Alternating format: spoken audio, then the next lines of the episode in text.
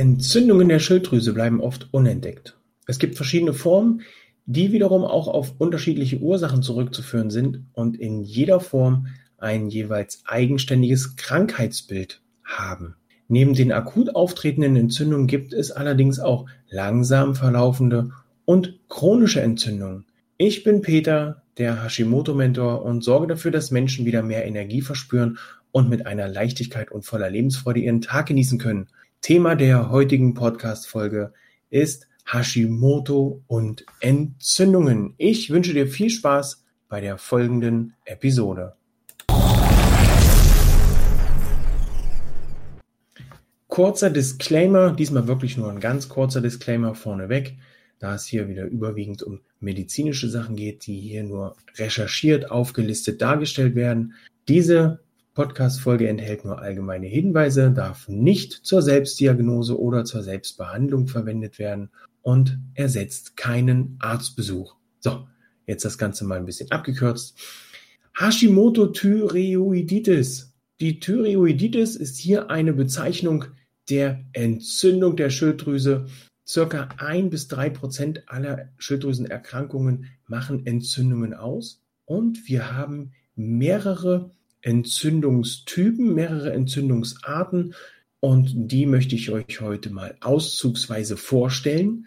Denn wir haben ja in den letzten Tagen und Wochen immer wieder von Entzündungen gesprochen, die im Körper das Immunsystem in Schach halten und hier dafür sorgen, dass sich das Immunsystem nicht mehr so wirklich auf die Genesung und auf die Gesundung und auf die Heilung des Körpers und der Schilddrüse konzentrieren kann. Nun gibt es aber auch noch verschiedene Entzündungen und auch Entzündungsstadien in oder mit der Schilddrüse. Das Problem bei diesen Entzündungen ist oftmals, dass die unentdeckt bleiben, weil sie einfach entweder nicht richtig dargestellt werden vom Patienten dass der sich da nicht richtig äußern kann. Oder dass es auch mit daran liegen kann, dass sie einfach unentdeckt bleiben, weil sie von anderen äh, Symptomen überlagert werden. Es gibt verschiedene Formen, die auch für, auf verschiedene Ursachen zurückzuführen sind. Äh, und so eine, Ent, äh, so eine Entzündung kann akut auftreten, kann aber auch langsam verlaufen und chronisch werden. Eine Schilddrüsenentzündung kann sich auf ein bestimmtes Areal beschränken oder sich im Schilddrüsengewebe verteilen. Hier kann also entweder nur ein Teil betroffen sein oder eben die ganze Schilddrüse und dann aber auch, äh, ja, wie nennt man das so schön, so diffus, nicht geradlinig, sondern einfach kreuz und quer durcheinander. Die chronischen Verlaufsformen kommen allerdings häufiger vor und haben hier oftmals auch Ursachen im Autoimmunbereich. Das heißt, die werden vom Körper dann abgestoßen, die entsprechenden Teile. Der Körper bildet hier Abwehrstoffe, also Antikörper gegen seine Schilddrüse und möchte sie gern loswerden. Beginnen möchte ich jedoch mit der akuten Thyreoiditis. Hier handelt es sich um eine Entzündung der Schilddrüse, die durch Bakterien verursacht wird. Diese Entzündung ist meistens eitrig und die Bakterien gelangen dann oftmals auch über die Blutbahn in die Schilddrüse und lösen hier in dieser Schilddrüse dann eine Reaktion aus. Du merkst das Ganze dann anhand von Schmerzen, Druckempfindlichkeit, dass sich der Bereich in die Schilddrüse wird rot und schwillt an. Dazu kommen dann noch, ja, was soll man sagen, allgemeine Beschwerden, wie zum Beispiel Fieber, so ein allgemeines Krankheitsgefühl, so ein niedergeschlagen, Herzrasen, Schweißausbrüche.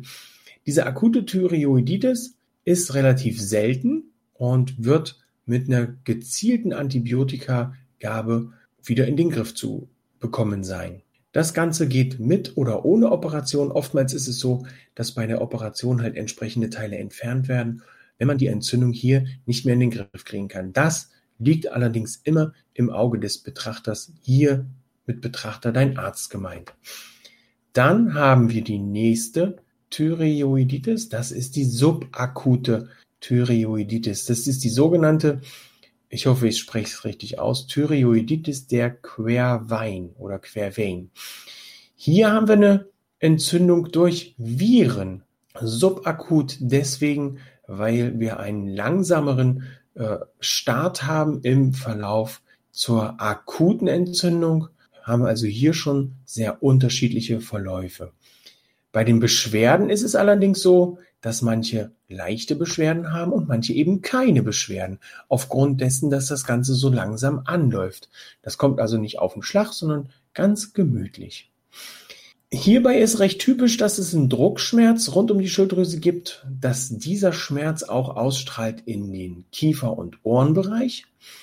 Oftmals reden die Patienten davon oder berichten die Patienten, dass äh, eine Erkältung oder ein grippaler Infekt dem Ganzen vorausgegangen ist. Äh, wichtig ist hierbei, neben der körperlichen Untersuchung natürlich auch zu schauen, wie sehen die Blutwerte aus. Und dann wird hier nach den entsprechenden Entzündungsmarkern gesucht und die Schilddrüsenhormonwerte sind zum Beginn dieser Krankheit auch erhöht und vorübergehend treten hier allerdings auch mal Anzeichen einer Schilddrüsenüberfunktion auf. Hier ist es dann so, dass die Schilddrüsenantikörper untersucht werden können, aber nicht unbedingt immer richtungsweisend sein können. Eine wichtige Rolle spielt hier bei dieser subakuten Thyreoiditis eine Ultraschalluntersuchung. Hier findet man dann entsprechende Anzeichen dafür. Das weiß der Arzt dann aber noch am besten. Das nächste, wie auch schon bei Hashimoto an sich oder bei Schilddrüsenunterfunktionsuntersuchungen ist die Sintigraphie der Schilddrüse. Die hat hier auch eine sehr wichtige Bedeutung. Man kann also hier schon sehr, sehr fein feststellen, was da los ist. Wie die Therapie dieser subakuten Thyreoiditis aussieht, das erfährst du am Donnerstag, den 2.7. um 17 Uhr in meiner Facebook-Gruppe. Dort findet nämlich Leichter Leben mit Hashimoto TV statt mit dem Thema Hashimoto und Entzündungen. Und hier werden wir nochmal tiefer ins Detail gehen. Kommen wir nun zur ersten autoimmunen Krankheit oder autoimmune Entzündung. Hier die Autoimmuntheothyre, der erste Versprecher bei dem Wort. Hashimoto-Thyreoiditis. So. Die Ursachen ja, die sind vielfältig, mannigfaltig und nicht mit einem Satz zu beschreiben.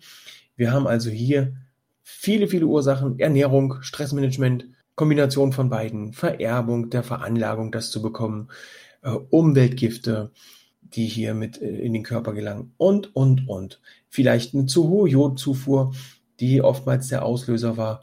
Ja, Beschwerden bei Hashimoto braucht ihr nur bei euch mal schauen, was ihr so habt, aber wir können anfangen, dass es eben äh, eine Antriebslosigkeit ist, eine dauerhafte Müdigkeit, eine Gewichtszunahme, eine Kombination von allem. Auch hier wieder die Möglichkeit, ähm, Kopfschmerzen, Halsschmerzen, äh, Körperschmerzen, Haarausfall, schlechte Haut, schlechte Verdauung, träge Verdauung, Nahrungsmittelintoleranzen, Unverträglichkeiten und so weiter und so fort. Ja, wie diagnostizieren wir das Ganze? Haben wir auch schon in etlichen Folgen besprochen.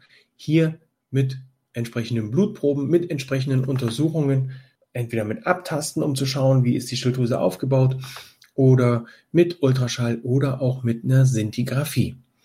Das kurz und knapp zusammengeschlossen. Wichtig ist hierbei in meinen Augen auch die Bestimmung der verschiedenen Antikörper, die wir haben, um eben da auch eine klare Aussage treffen zu können. Aber das haben wir ja in den letzten Folgen wirklich ganz genau besprochen. Auch hier gibt es den Bereich der Therapie Nochmal genauer am Donnerstag 17 Uhr Leichter Leben mit Hashimoto TV in meiner Facebook-Gruppe mit Hashimoto voller Energie und leistungsbereit. Als nächste Autoimmunkrankheit kommt der Gegenspieler von Hashimoto mit ins Spiel. Wir haben nämlich hier Morbus Basedow.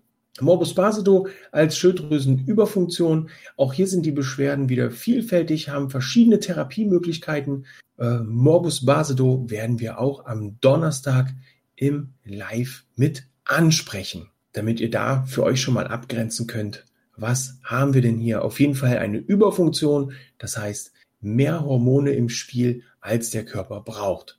Und zu guter Letzt haben wir dann noch weitere Formen von Entzündungen, wie zum Beispiel postpartale Thyreoiditis. Auch darüber sprechen wir am kommenden Donnerstag, 2.7.17 Uhr in meiner Facebook-Gruppe drüber. Leichter Leben mit Hashimoto TV. Du bist herzlich eingeladen. Den Link zur Gruppe findest du in den Show Notes. Hat dir diese Podcast-Folge gefallen, dann freue ich mich auf eine 5-Sterne-Bewertung bei iTunes. Hat sie dir gefallen und du hörst kein iTunes, dann freue ich mich auf eine Bewertung auf meiner Facebook-Seite Hashimoto Mentor oder schreib mir einfach eine E-Mail oder eine Nachricht mit deinem Feedback. Ich freue mich Und ansonsten wünsche ich dir nur noch einen wundervollen Tag, eine tolle Woche und wir sehen uns. Tschüss, ciao, ciao.